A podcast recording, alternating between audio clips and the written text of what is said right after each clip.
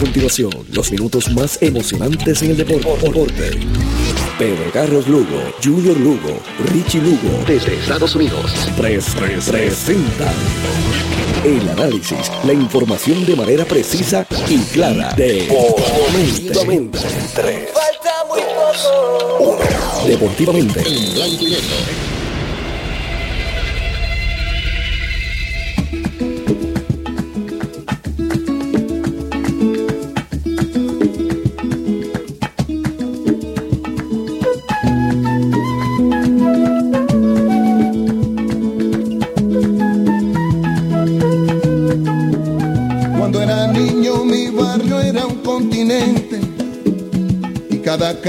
un camino a la aventura. En cada esquina una memoria inolvidable. En cada cuarto una esperanza ya madura. En nuestros viajes de ida y vuelta a los luceros. Fuimos piratas, saltimbanquis y vaqueros. Nuestra pobreza nunca conquistó el dinero. Pero en las casas nunca se rindió el puedo. Me iba a la cama con la fe del que ganó. Me despertaba con la paz del que aprendió. Que lo importante en esta vida es el tratar. Que lo que cuesta es lo que no voy a olvidar. Crecí luchando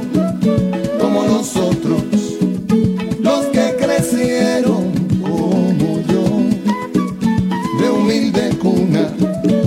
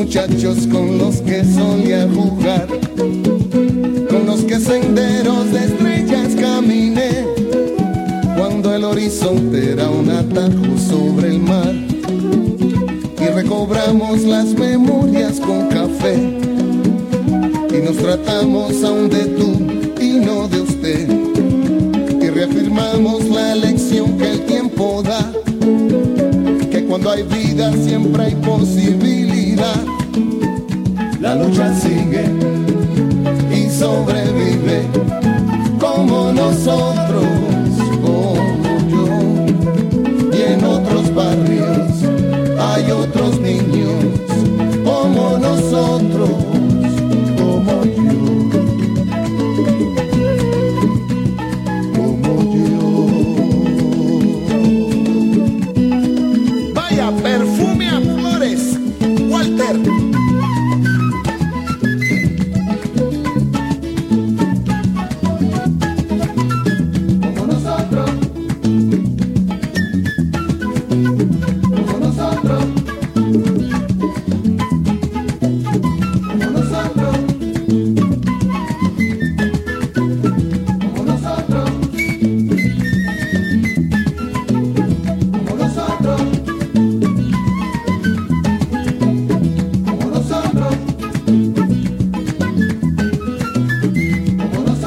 noches.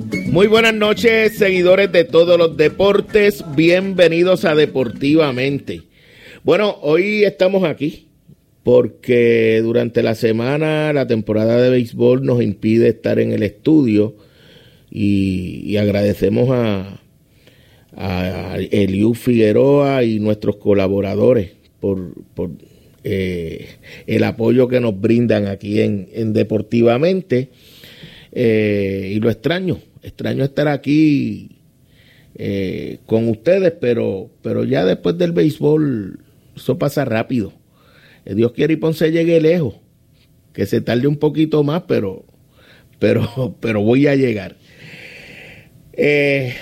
hoy hay que hablar de béisbol profesional, especialmente de un fin de semana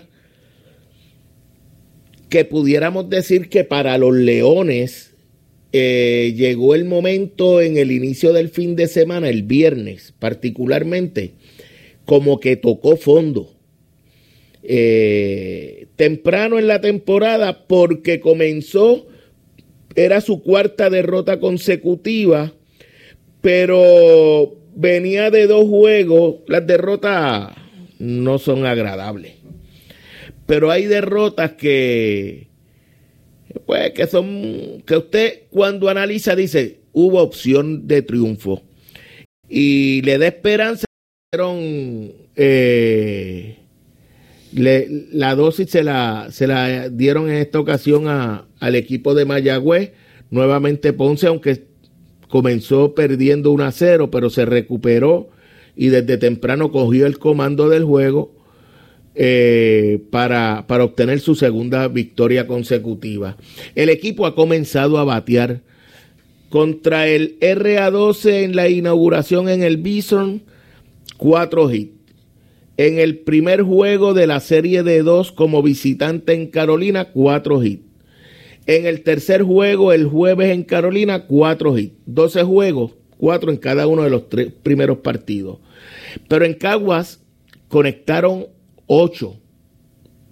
Y ocho nuevamente conectaron el sábado.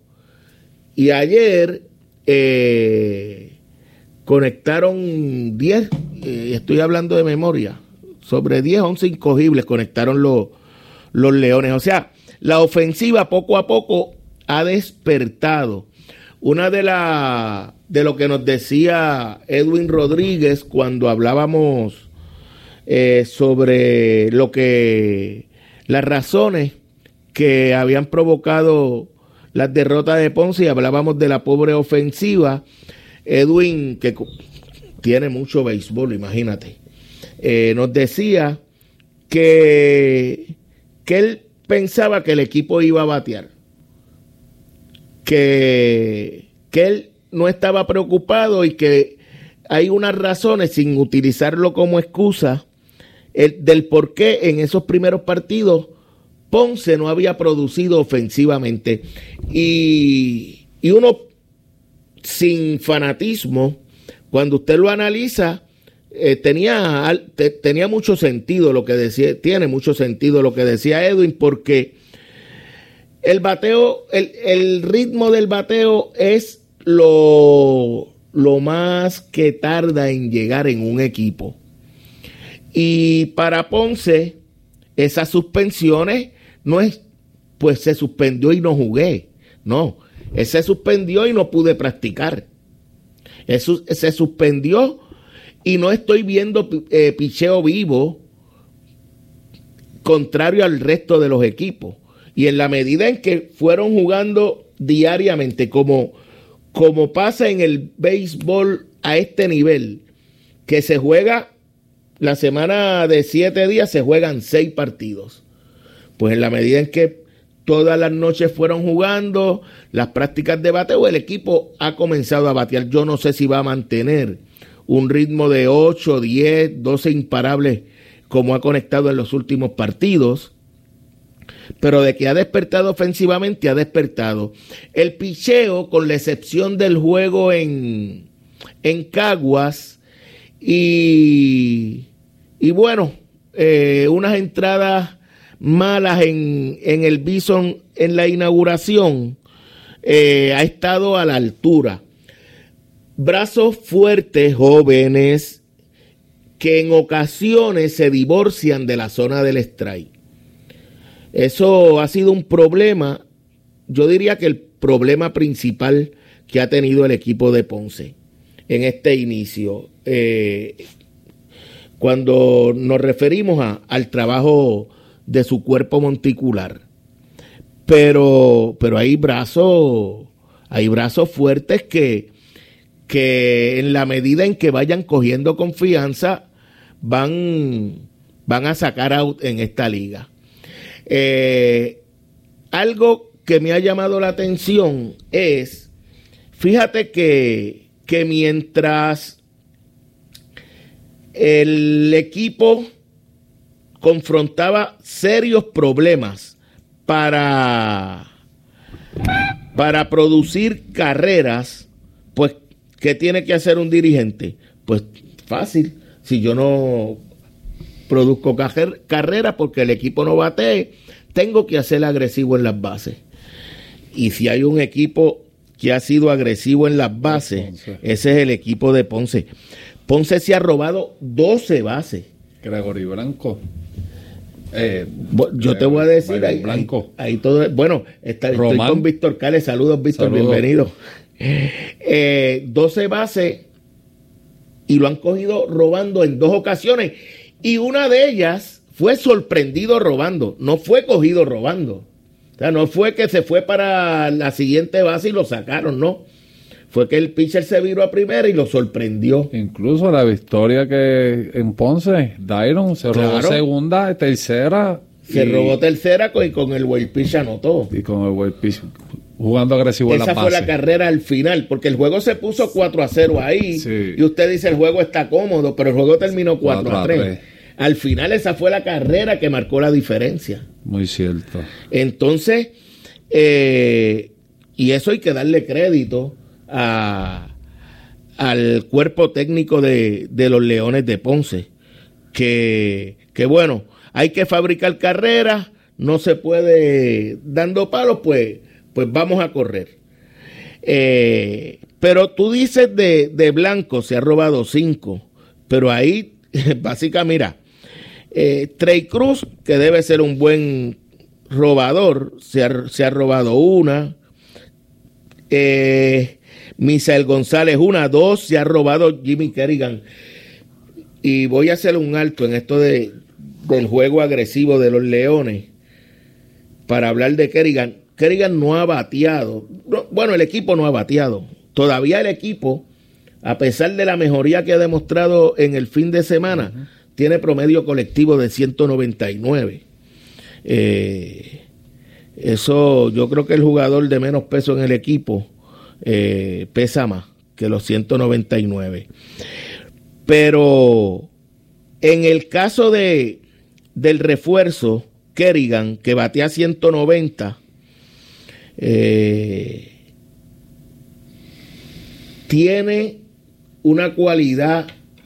Primero, ha demostrado que es un jugador completo, que puede correr, roba base, eh, él en todas las ligas que ha jugado ha bateado bien, puede dar cuadrangulares, lo ha hecho en las ligas eh, donde ha estado. Eh, de hecho, creo que fue 27 cuadrangulares que mm, dio Eso mucho poder. en eh, y, lo puedo corroborar. O sea, pero defensivamente tiene buen brazo. Le llega. Ah, le llega. Le llega a, todo lo que cualquier jardinero central le va a llegar. Le puede llegar. Es cuestión que coge el timing. Pero, pero hay un hay algo que, que a mí me llamó la atención y es que tira a la base que tiene que tirar. Él no hace tiros para demostrar que tiene brazalete, lo que permite que aquel corredor adelante una base. El al, relevo. Al contrario. Por ejemplo, aquí en Ponce, en un pisa y corre, el, el pues, anotó carrera y el juego creo que se puso 4 a 1, 4 a 2. Y el corredor de segunda pensó que iba a tirar a Jón. Se fue y tuvo que virar. Trey cortó y la pasó a segunda y lo fusilaron. Porque tiró donde tenía que tirar. Y ayer, de igual forma, pisa y corre, pues vete pajón, tiró a tercera. Y sacó. Y sacó en tercera. O sea. baseball sense. Si tú sabes que la, pues yo quiero demostrar que tengo un brazo potente y tiro para allá. Tiene, tiene, y tira bien a la base. Y, tira exacto. Tira de Fuerte y preciso. Eso, eso es muy bueno, es muy bueno. Eh, ya se ha robado también una base, dos bases se ha robado Kerrigan. Hasta Wendel Marrero ha robado base. Luis Román ha robado Román, Sí. O sea que bueno, Luis Román. Román creo que tiene dos. ¿Ah? Dos bases robadas creo que tiene Román. Una, una. Una, una. Sí. Eh, son 12 bases robadas en dos intentos. Otro factor que, que uno tiene que señalar del juego de los Leones en esta, en esta primera semana.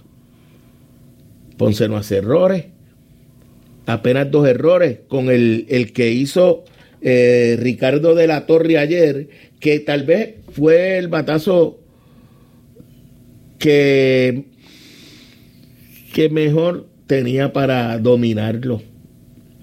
Eh, pero me parece que le quitó la vista a la bola y, y la se le escapó. Sí, porque había corredor en segunda, él brincó, no debí, no tenía que brincar y me parece que al, al ver que había corredor en segunda, mirar al corredor, cerró el guante antes de tiempo, le quitó la vista a la bola y, y, la, bola le dio en el guante y se fue hacia atrás. Eh, un error que, ese batazo lo, lo, conectan mil veces y él no la, sí, difícil que le vuelva a pasar. Como quiera, dos errores en seis juegos una defensiva sólida. Es una, sí, dos y cuatro tenemos. Lo importante que le ganamos a Mayagüez en Mayagüez. Se ve la mejoría del equipo. Sí, sí. Y otro, otro elemento, los cambios en el line-up. No se estaba bateando con Dairon Blanco como primer bate, pues bajó a, Yesmuel al último turno. En Cagua, Yesmuel le dio bien a la bola, entonces coloca a Trey Cruz como primer bate, a Yesmuel segundo, Darion tercero, juega con Kerrigan y Marrero en esa cuarta y quinta posición, lo mueve, dependiendo si el pitcher es zurdo o derecho. Y yo no sé si es casualidad, si es coincidencia o lo que sea. Pero el equipo mejoró ofensivamente con esos movimientos. Sí, están más cómodos, se sienten más cómodos. Y bueno, Trey Cruz como primer bate, rápido. Otra cosa que ese Trey Cruz es un peloterazo. Sí, caballo. Es un peloterazo. El hijo de Cheito Cruz. Eh, mano segura. Sí, muy bueno. Buen brazo. Conoce el juego a la perfección. Bueno, eso jugado, sí, sí, ese es lo primero que le dieron cuando nació fue un guante y una bola. Sí, sí. En el mismo hospital. Sí. Sí, eso es lo que me dicen, que no le dieron vivir ese. No, no este bate el te lo damos ya mismo. Entonces, da gusto ver a, a Trey Cruz eh, jugando tanto ofensiva como defensivamente, tiene una noción de la zona del strike extraordinaria. Ayer se ponchó cantado con un lanzamiento que parecía alto. Obviamente yo no voy a pasar juicio, especialmente donde yo estoy allá arriba. Eh, por lo menos dudoso tenía que ser. Dudo, eh, porque, bueno, a veces a veces Para la próxima puede decir que ya entonces esté y le haga swing. Pero a él le conviene tener una buena temporada porque esa organización de Detroit tiene muy buenos prospectos, pero con Trey teniendo una buena temporada en Puerto Rico, yo sé que la organización va a estar bien pendiente. Pero yo creo que eh, más que poner números, más que poner números, el buen desempeño y la experiencia de jugar con, con jugadores veteranos. Fíjate que donde él, en, en, las ligas que él juega, clase A, doble A, las que ha jugado, son muchachos en desarrollo que van subiendo jóvenes. pico de años, Pero ahora aquí se está enfrentando, va a estar viendo picheo de... Mucho mañoso. Mucha malicia. Mucha malicia. Lanzadores que saben lanzar, no son tiradores de piedra. Sí. Los hay. Los hay. Pero, pero, pero eso él los ve allá. Eso no hay problema. Pero eso que... Él va a aprender de los veteranos. Sí, señor. Sí, señor. Además, eh, con jugador, con, con, un personal como eh, el mismo Tony Valentín, Edwin, tú sabes, hay un espacio para aprender. Aprenderle enorme. Sí, tú puedes estar seguro que todos esos muchachos están bien pendientes cuando ellos fallan, cuando, oye, esto así aprenden van a aprender. Van a, cuando ellos cuando termine la temporada y vayan allá afuera a sus organizaciones, van a ser mucho mejor peloteros de lo que es, de lo que son hoy día. Yo no sé. Y te digo más, Junior, yo estoy casi seguro que Ponce entra. Ellos pues, no eh, empezaron bien, pero tú miras los partidos y, oye, el equipito de Ponce pues mira, mira lo, que yo pienso. Eh, yo no sé, porque en la liga en los últimos años ha sido dominado por Caguas, Mayagüez y Santurce. Eh, y esos son los equipos poderosos en la liga. Eh, entonces, Carolina tiene muchos años, una serie de jugadores con jóvenes con experiencia. Eh, que Ponce está llegando a la liga con jugadores que la mayoría de ellos ni tan siquiera habían jugado pelota profesional en Puerto Rico. Pues yo no sé, eh, en una temporada de 50 juegos, ¿qué puede pasar? Yo sí sé esto, que ir, que ver jugar a los leones te divierte, te atrae el juego es interesante. Es agradable. El juego normalmente está en balanza. Eh, situaciones, Crean situaciones. Crean situaciones. Por ejemplo, no te puedes dormir. No. No te puedes dormir porque aquel Están aprendiendo los caches. Con Ponce no te puedes dormir. Esa es la regla número uno. si se, eh, a la vez que se envase eh, Trey o se envase Blanco, oye, cache pendiente, lanzador, no, que no, porque nos acaban el juego. Sí, sí. Eh, y eso me parece que... Y el relevo no ha lucido mal. No, eh, eh, es que hay brazos jóvenes, tienen mucho talento. Pero son muchachos jóvenes, algunos de ellos tienen 21 años. Sí, bien jovencititos, sí. Tú sabes, 20 años. Y tal vez en una presión, oye, independientemente quién esté bateando allí, en tu mente, a, los 20 años, tú dices, oye, esta es la liga que jugaba Roberto Alomar, Edgar Martínez, esos No, y con muchos amigos o familiares en las gradas, con esa presión, tú lanzando. Aquí. Me están mirando, está mami, oye, y quieren, quieren lucir bien. E, es una presión, claro, la, la presión normal de que quiero lucir bien. Ya eso de por sí te crea, te crea un estado, sí señor, sí señor, que como me dijo Edwin, ya en este nivel tienes que trabajarlo, pero ya hay unos jugadores que ya han pasado por eso y han superado esa etapa. Ellos están sobrellevando esa etapa, viviendo esa etapa para conocerla y poder dominar. tienen que eh, pasar la experiencia, tienen que, vivirla, eso es muy cierto. experiencia. Así es que la verdad es que, repito, eh, esto es un equipo y a los fanáticos eh, todo el mundo quiere que su equipo gane. Eso de que, eh, pero, pero en este caso particularmente, un equipo que tenía una franquicia, bueno, había un nombre, pero hace dos meses Ponce no tenía un jugador. No. O sea, no tenía un jugador. Tenía un administrador, Y un dirigente. tenía un gerente general y un dirigente. Pero hace dos meses tú le decías a Edwin Rodríguez, hazme un line ¿cómo voy a hacer un line si no tengo pelotero? No los conozco. No sé quiénes son, no sé, no tengo, no tengo. No hay. No o sea, cero, cero. O sea, ni, ni nada, nada. Nada, nada. No, y, y, oye, un equipo que no practicó. A eso le suma los juegos que se suspendieron por lluvia, más la lluvia, no podían practicar. Se le ¿tú va el timing del bateo. No jugar juegos de exhibición, ni, ni interescuadra, Nada, cero. que es donde tú ves picheo vivo.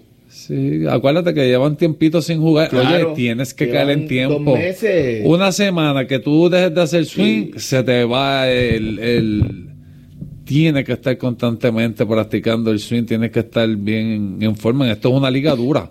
Oye, se Luis juega muy duro. Ese Luis Culvelo. Ayer, antes de la acción de ayer, estaba de líder en bateo. Y, y eh, hoy está segundo en bateo. eh, con promedio de 381. Y, y un jugador espigado que, que corre bien, corre bien para su, para su cuerpo, corre, corre muy bien. Eh, y, y hay que echarle el ojo. A Luis Curvelo es agente libre en, en, En, en Estados reglas Unidos. sin agente libre. Sí, sí, es agente libre. Eh, así es que eh, me parece que es la oportunidad. Mañana debe, debe lanzar Fernando Cabrera, que es el veterano del equipo. Porque ahí eh, eh, Fernando. Un juego muy importante el de mañana. Mañana es Caguas, los campeones. Hay que ver jugar también a los criollos. Ese equipo hay que echarle el ojo porque y el viernes que viene Santurce.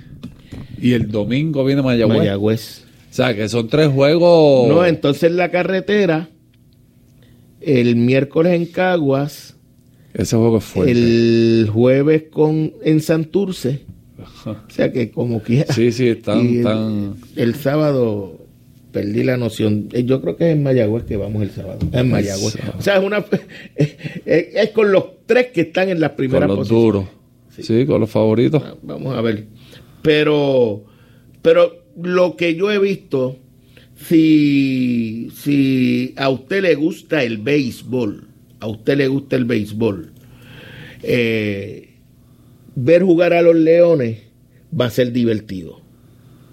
Eh, porque, porque esos muchachos hacen cosas eh, que los va a mantener atentos a los que a lo, a, a lo que pasa en el terreno. Vamos a hacer la pausa porque hoy pues juega Puerto Rico. Vamos a regresar con, con Luis Modesti, pero aquí está Víctor vino a hablar de, de Yo vine a hablar de deportes hoy. hoy. sí, no y los leones. Ah, Dios, cara.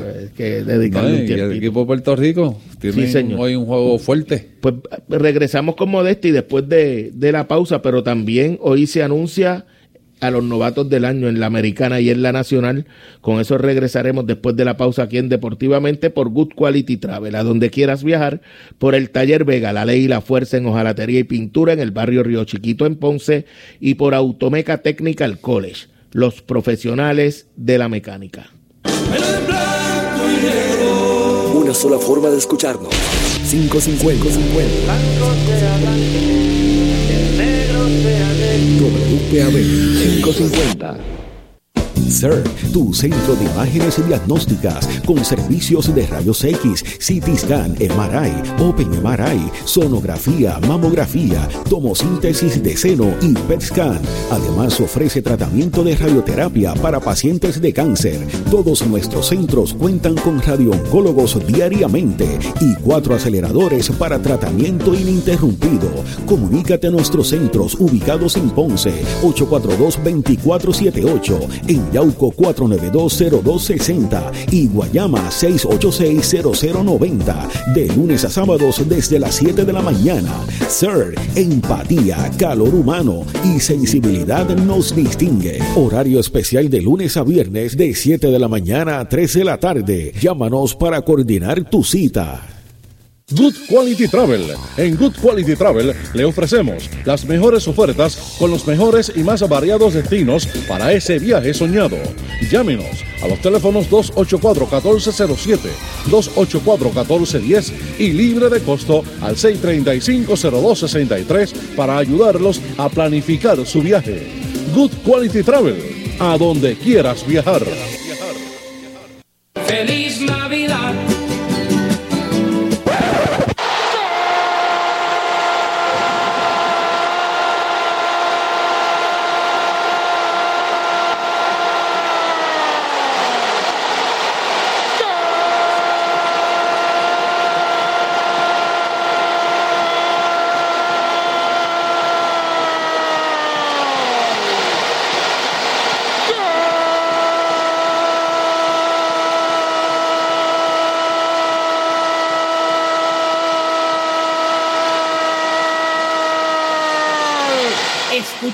aquí, por PAB, gracias al auspicio de First Hospital Panamericano, el Complejo Ferial de Puerto Rico en Ponce, Juan H. Cintrón, Partido Independentista Puertorriqueño, Farmacia Viva en Juana Díaz, Municipio de Juana Díaz y su alcalde Ramón Hernández Torres, Med Centro, Alarmas de Ponce, Centro Diva, Optometría Conductivista, Servitax, Servicios de Contabilidad. Y ahora continúa deportivamente en blanco y negro por WPAB 550. Regresamos a Deportivamente. Deportivamente, una presentación de Con Concreto Inc. Llama Champú 939-350-6060 por Good, por CERT y por Good Quality Travel también. También por CERT. La tecnología más avanzada a su alcance. Bueno, tenemos a a Luis Modesti en la línea. Eh, Luisito, saludos. Saludos, ¿cómo estás? Todo bien, todo bien. Contento de poder hablar contigo un ratito de básquetbol. ¿Qué te pareció ese primer juego de esta ventana ante Colombia? Pues mira, eh, se vio un poquito más de estructura, ¿verdad? En el lado ofensivo, un poquitito, digo un poco, porque Puerto Rico intentó en muchas ocasiones tratar de crear uno contra uno. Waters hizo siete tenovers, Clavel también hizo sus tenovers y sus cosas, eh, y entonces cuando mejor fluyó la ofensiva de Puerto Rico, era cuando se movió un poquito mejor el balón, más de dos pases en posesiones, eh, y ahí entra pues la figura de Stephen Thompson, que había sido alguien que no, no había estado, ¿verdad? No había sido una figura importante en las últimas ventanas, en los últimos torneos. Lo es, y eso pues tuvo involucra a los demás jugadores. Tenemos muy buenos jugadores en el roster, buenos tiradores. Lo involucra moviendo el balón, pasando el balón, creando situaciones. El Colombia cerró muy bien el medio, así que era bien difícil crear en situaciones de pick and roll. Sí, Puerto Rico pudo anotar en transición, eh, pero no pudo, ¿verdad? No tuvo un balance ofensivo de que eh, llevaba el balón abajo ni nada de eso, sino que todo era pues cuando ya se dieron cuenta que Colombia no estaba rotando muy bien, pues conseguían a Clavel, conseguían a Thompson y tan Thompson solamente anotó tres puntos, pero fue un triple importante, Waters, etcétera, pues en la segunda mitad se jugó un poquito mejor en el lado ofensivo, al igual que Colombia. Colombia anotó siete triples en el tercer parcial y es un equipo que no es muy bueno tirando de tres. Y Colombia se mantuvo en juego también porque dominó los rebotes. El equipo de Puerto Rico, pues realmente no tenía problemas, ¿verdad? con el juego físico de Colombia allá abajo.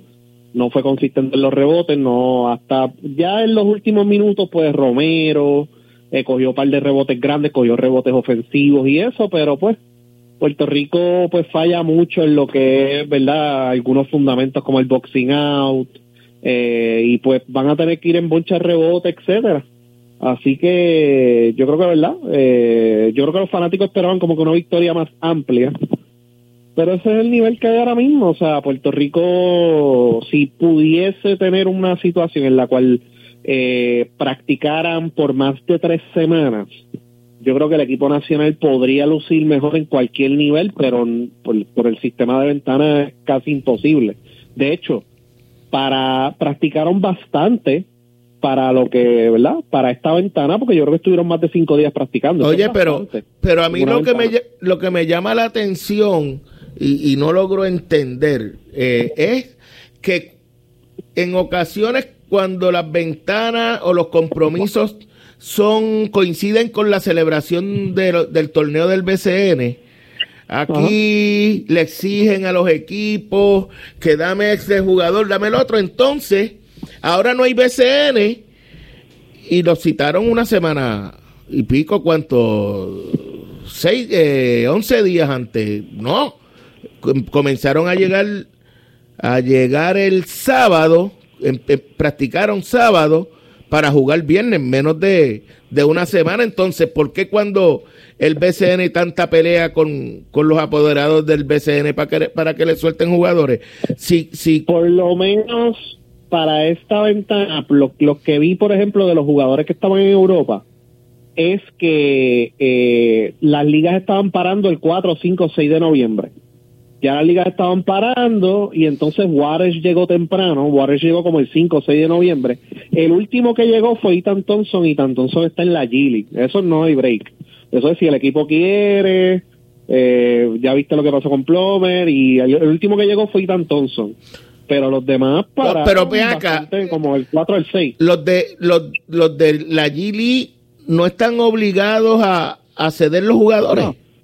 no. Ave María. No, acuérdate que la NBA es otra cosa. Está bien, eh, pero si ellos quieren, cuando empezaron las ventanas como en el 2017, había un working agreement entre ambas organizaciones y paraban más o menos algunos equipos, etcétera, pero después eso, acuérdate que los primeros equipos de Estados Unidos eran de Gillis todos. Sí. Eh, después pues fue cambiando poco a poco, traían a gente libre de otros lados porque eh, trastocaba el calendario de ellos, así que ellos no, no paraban. En el caso del BCN, pues tú sabes cuál es el problema. Eh, las 48 horas, está el torneo encima, eh, yo estoy compitiendo por ganar, estoy, ¿verdad? Los apoderados, del lado de los apoderados, yo estoy gastando en esto, tengo esta inversión con estos jugadores, estoy arriesgando bastante, o sea que lo económico también entra y, otros equipos igual. ¿Sabes? Hubo, por ejemplo, ahora mismo hay una controversia en Europa que no soltaron el point de Serbia no y muchos equipos de Euroliga no soltaron sus jugadores. O sea, Grecia tu, perdió jugadores, Serbia no pudo traer a su point titular. O sea que, que cada equipo y cada situación es bien diferente. Y los jugadores de Puerto Rico, los que están en Europa, los que por, por ejemplo juegan en ligas importantes, siempre ha habido problemas para traerlos. Lo que que al final del día pues los sueltan y llegan llegaban 48, 24 horas antes, pero por lo menos en ese sentido recientemente se ha mejorado y casi todas las ligas, específicamente donde están los puertorriqueños, pararon una semana antes. Y entonces pues le da tiempo al jugador, o sea que pierden un día viajando y llegaron tres, cuatro días antes, cinco, oh. no me acuerdo, pero Warriors llegó súper temprano, ¿verdad? Oye, pero es que, también FIBA se busca los problemas porque eh, clasifica con los mejores jugadores, que los países tengan los mejores jugadores cuando recese la NBA en, verano, pues que, el torneo de Puerto Rico haga el ajuste, porque como quiera Puerto Rico tiene problemas, eh, independientemente de la fecha de los clasificatorios, eh, pero, pero, oye, en Europa hay equipos con poderosos que, que para clasificar sus máximos exponentes no están disponibles porque están en la NBA.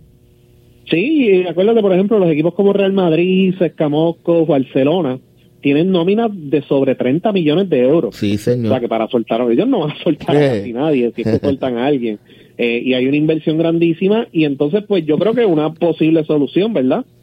Eh, es concentrar la mayor cantidad de ventanas en verano, ¿no?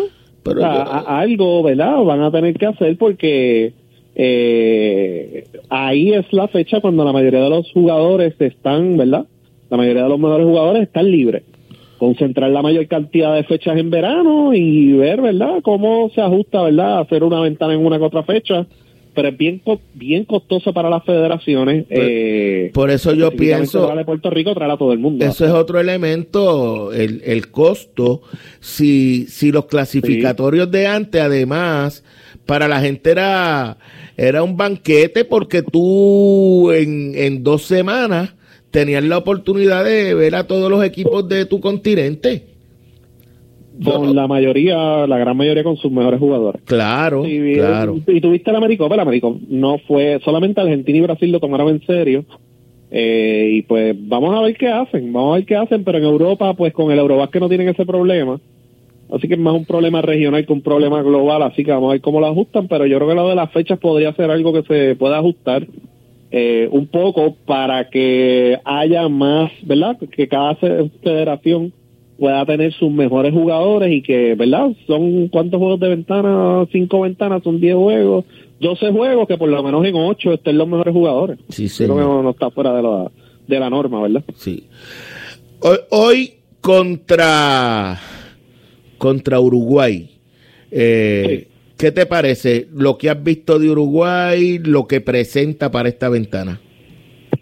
Pues mira, comparado con la vez que jugaron contra Puerto Rico, tienen menos profundidad en el perímetro, porque no estaba Scobie, que era el tirador zurdo que ahora mismo está en la Universidad de Tennessee, y no está eh, Parodi, que es otro muy buen convocar, uno o dos que juega en España y en Italia, que le anotó puntos a Puerto Rico. O sea, cuando tú veías ese box score de Uruguay y Puerto Rico, que Uruguay ganó por 8, tuviste los 25 puntos de Granger, los 18 puntos de Fitipaldo, pero tú veías 8 puntos de Vescovi, Parodi hizo sus puntitos también, etcétera, etcétera. Y entonces, pues, se veía un ataque más balanceado, ¿no? Gracias a Plomer, que anotó 20 puntos en el cuarto parcial, bajó de 18, eventualmente terminó perdiendo por 8. Que eso es bien importante, ahora Puerto Rico tiene un 0 en el diferen- diferencial de puntos. Así que va a depender bastante la ofensiva, de lo que haga, haga Granger, lo que haga Fitipaldo, que está ahora, lo que haga Batista, que tú sabes que Batista no fue efectivo contra Puerto Rico, eh, y lo que haga un Joaquín Osimani o algo así, pero no tienen esa profundidad eh, que tenían en la pasada ventana. Ellos van a lo de ellos, ellos van a jugar físico, ellos van a pegar allá abajo. Puerto Rico tiene que haber aprendido de esa lección que hubo contra Uruguay, tienen que pegar para atrás, tienen que mover mejor el balón, esos hombres grandes tienen que salir a hacer cortinas para pegarle a los a los que estén defendiendo a los gares. Eh, se vio un poquito, ¿verdad? Un poquito más de estructura en el juego contra Colombia ofensivamente, mover el balón y evitar los tenovers. Eh, porque no puedes permitir tampoco que Uruguay corra, porque Granger y, y Fittipaldo son bastante rápidos. Así que yo creo que va a ser un juego bastante pausado, buen movimiento de balón de Uruguay, que anote el balón consistentemente, específicamente de afuera, no sé. Bueno, no tienen tantos tiradores comparado con la ventana pasada. Así que yo creo que va a ser un juego cerrado hasta que Puerto Rico yo creo que eventualmente en el cuarto parcial se va a despegar porque Uruguay no no no tiene tantas opciones como en, la, en las últimas ventanas, en los últimos torneos en verano. Oye, eh, yo no sé y yo quisiera equivocarme, pero el panorama para Puerto Rico clasificar al mundial se ve se ve difícil. Se ve difícil porque tiene que ganar los cuatro, los tres juegos que le quedan. Sí, señor. Si pierde uno, si pierde uno, ahí depende de otros resultados, de otros juegos eh, para la próxima ventana y entonces pues va a ser bien difícil. Puerto Rico tiene que ganar, si gana los tres juegos que le queda, clasifica al Mundial 100% seguro. Si pierde uno, ahí estamos a merced de otros que pierdan, que haya una sorpresa, que pase esto o lo otro para que Puerto Rico clasifique. Así que esa es la situación en la cual nos encontramos ahora. Hay que ganar hoy y los últimos dos juegos son en la carretera. Diferencia a la ventana del pasado mundial y a la ventana de la pasada AmeriCup es que Puerto Rico terminó en casa. Estaba en la misma situación que estamos ahora, pero terminó en casa los dos juegos y ganó los dos juegos. Ahora vamos para la carretera a jugar en Brasil y a jugar con Colombia en Colombia en su último juego de ventana que ya está eliminado. Pero ellos van a tratar de terminar bien, ¿no? Así que Puerto Rico la tiene difícil. Por eso es la importancia de ganar hoy. Ganar hoy por pela, tratar de ganar por pela, más de nueve puntos. Eh, porque en caso de un triple empate no es el macheo entre los tres, es los puntos que anotaste contra todos los juegos del grupo. Por eso es importante el cero que tiene Puerto Rico ahora mismo. Por eso fue que en la última jugada del pasado juego, ellos pidieron timeout. Ya el juego estaba decidido, pero Puerto Rico pidió timeout porque había que anotar un triple para terminar en cero en el diferencial de puntos. Así que por lo menos entendieron eso. En el AmeriCup no entendían la situación, ¿verdad?, de los puntos, pero ahora la entienden y por eso fue que pidieron timeout en los segundos finales para una última jugada, aunque el juego ya estaba decidido. Así que hay que ganar lo que queda y ganarlo por pela, que en caso de un triple empate, pues Puerto Rico esté favorecido y está más cerca de México en el diferencial de puntos de Brasil, porque Brasil tiene sobre 100 puntos por las pelas que dio en la primera ronda y uno que otro juego ahora. En la segunda ronda, pues si México pierde hoy, pues Puerto Rico va a estar más cerca de terminar el segundo tercero. Sí, porque eso de cuarto, el mejor cuarto, yo creo, yo lo veo bien difícil. Oye, ¿qué pasa con Argentina? Argentina perdió con Dominicana. Y, y ayer la victoria fue eh, llorada por cuatro puntos ante Bahamas. Sí, pues hubo el cambio de dirigente en la pasada ventana, ¿verdad? Yo creo que fue en la pasada ventana que sale el Che, entra Prigioni. Prigioni es un asistente de NBA, él no está full time allí, no está pendiente, o sea, no los, no los puede practicar como él quisiera, o sea, que esos, esos equipos son equipos pues bien estructurados, tienen que tener las jugadas, tienen que practicar, tienen repeticiones, etcétera. Y entonces, pues Argentina tiene un problema de que esta generación no es tan buena como la, ¿verdad? Como las que estábamos acostumbrados a ver anteriormente. como esa porque Argentina, Como esa no va a llegar ninguna. Difícil, sí. Muchacho. Porque, por ejemplo, Argentina, tú ves Argentina, Uruguay, Brasil, siempre juegan más o menos de la misma forma. Y los equipos europeos más o menos juegan de la misma forma. La diferencia, por ejemplo, de una generación dorada a esta generación es que no tienen ese jugador como Manu, Nocioni, etcétera, y tampoco tienen especialista. que es un especialista? Leo Gutiérrez, que venía del banco a tirar de tres nada más, Pablo Quintero, Manu, que te podía creer en uno contra uno. Tenías la estructura, pero también en caso de que hubiese un bache ofensivo, tú sabías que tú le dabas el balón a Manu, limpiabas y él te iba a anotar un canasto grande. Eso ya no lo tienen, y entonces, pues el mejor que tienen ahora mismo posiblemente es Bolmaro, que está en la NBA, el otro es Deck, que está en Real Madrid, o sea que, que la tienen difícil. Y Lucio Redivo, que tú sabes que le ha hecho daño a Puerto Rico, que es un jugador de seis pies que es anotador, pero no tienen muchas, no tienen tantas opciones como tenían antes. Y entonces estos equipos a veces, eh, eh, nosotros, o sea, ellos necesitan como lo, que nosotros tenemos ahora mismo, un Waters que pueda crear en uno contra uno, etcétera. Nosotros tenemos de eso en cantidad. Nosotros tenemos jugadores individuales muy buenos que pueden anotar en cantidad, Waters, Clavel, Alvarado, etcétera. Lo que nosotros no tenemos es la estructura, nosotros no movemos el balón, no tenemos esa disciplina, siempre estamos jugando a guerrilla.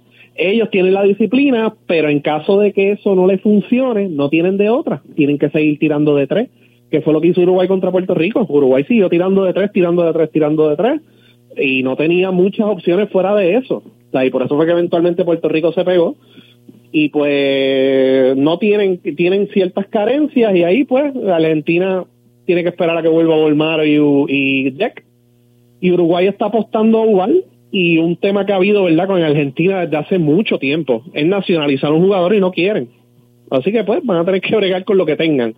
Ya tuviste lo que hizo España que nacionalizó un poingal que nunca había pisado el país y mira lo que hicieron. Así que pues eh, si se quieren mantener así, pues tienen que bregar con lo que hay. Volmaro, Deck, uno que otro jugador, pero esos jugadores son muy buenos y están bien redondeados, pero no son tan dominantes como los Noción y los Manu, etcétera, que tú le dabas el balón y en el uno contra uno, en una situación de un bache ofensivo, etcétera, anotaba contra el que fuera. así que pues, es parte de. Y se ha balanceado bastante, o sea, las ventanas han, ¿verdad? Bahamas tuvo un juego cerrado con Puerto Rico, Colombia ha tenido juegos cerrados, ganó en Brasil y ganó en México. O sea que la cosa se está, se está balanceando en América también. Eso es bien importante también destacarlo. Bueno, eh, mañana hablamos nuevamente, Luisito. Gracias como siempre. Bien, cuídate. Bien. Luis Modesti, aquí en Deportivamente. A la pausa regresamos con el béisbol de las grandes ligas. ¿Quién es el novato del año? ¿Todavía? Todavía no lo han anunciado, pero... Pero vamos a ver qué piensa Víctor Cales sobre la selección que se anunciará en unos momentos. Aquí en Deportivamente por uh, Good Quality Travel, a donde quieras viajar y Quality Trophy. Estamos en la marginal de la urbanización Constancia en el Bypass, aquí en Ponce. 787-841-0598, el teléfono de Quality Trophy. cuando acelera el ritmo del deporte. Y llevamos el resultado al momento, deportivamente, en blanco y negro. CERT, tu centro de imágenes diagnósticas con servicios de rayos X, CT scan, MRI, Open MRI, sonografía, mamografía, tomosíntesis de seno y PET scan. Además ofrece tratamiento de radioterapia para pacientes de cáncer. Todos nuestros centros cuentan con radiooncólogos diariamente y cuatro aceleradores para tratamiento ininterrumpido.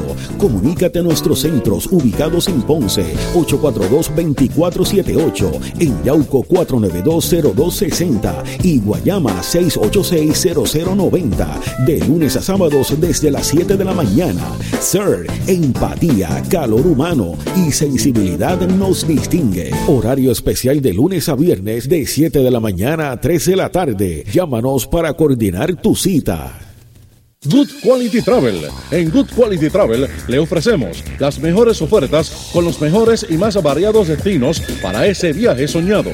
Llámenos a los teléfonos 284-1407, 284-1410 y libre de costo al 635-0263 para ayudarlos a planificar su viaje.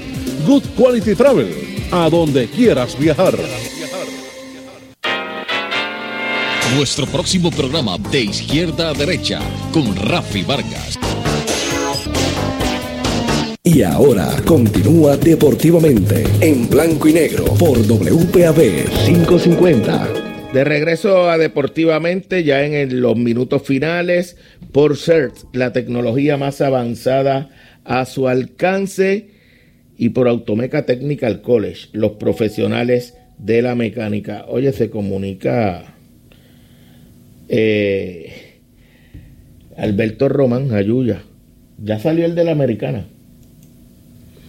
Me dice que. Sí, Julio Rodríguez. eso, era, una línea.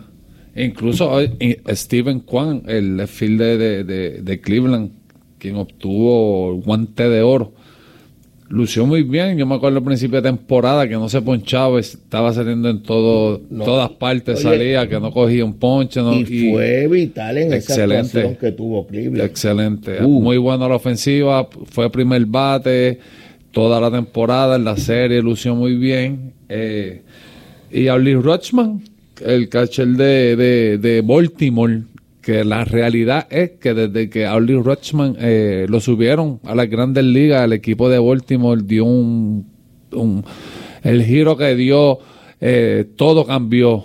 Desde que llegó Auli Rochman se metieron en la pelea. Eh, el equipo luce por un futuro esa, esa división del este en la americana muy fuerte porque Baltimore con la actuación que tuvo esta temporada eh, Incluso al último de la temporada ellos subieron el prospecto número uno de ellos, que es eh, Gonel Henderson, un stop, probablemente lo pongan a jugar en tercera base. Y tienen el mejor lanzador derecho, que es las menores, a Grayson Rodríguez, que probablemente esté debutando la próxima temporada. Pero sí, oye, no había duda de que Julio Rodríguez tenía que ser el novato del año no sé si fue unánime, pero a mi entender, con toda la buena actuación que tuvieron estos otros jóvenes, eh, la actuación de, Julio Rodríguez fue excelente, tú sabes, en todo, corrió, robó base, dio cuadrangulares, fildió, lo pudimos ver contra Houston cuando salvó el juego, aquel que duró 18 entradas, y así fue durante toda la temporada, joven. Eh, Oye, y en la nacional, yo creo que está entre... difícil. Eh, está en Atlanta. Eh, yo, te puedo decir que está en Atlanta. Yo creo también. Esa es la, impresión que tengo. Eh, si tú hubieses votado, ¿por quién, ¿a quién escogerías? Por Michael Harris. Porque Strider lo iban a subir. Michael Harris lo subieron porque Rosario lo operaron. Dubé se lesionó.